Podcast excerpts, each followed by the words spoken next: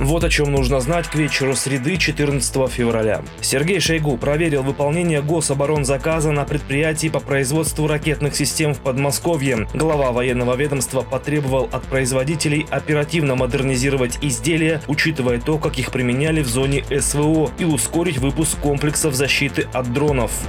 Экс-председатель Еврокомиссии Жан-Клод Юнкер заявил, что вступление Украины в состав Евросоюза в ближайшие три или пять лет маловероятно. По его мнению, Киев должен понимать, что предварительные условия должны быть выполнены, иначе он принесет в Евросоюз свои нерешенные внутренние проблемы.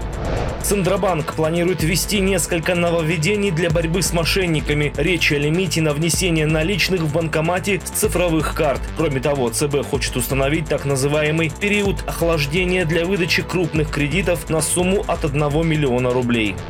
Суд Амстердама приговорил футболиста московского «Спартака» Квинси Промеса к шести годам тюрьмы по делу о контрабанде наркотиков. Следствие считает, что Промес пытался вести две партии кокаина весом в полтора килограмма, которые перехватили в Бельгии. Сам 32-летний спортсмен сейчас находится в Арабских Эмиратах, где команда готовится к играм.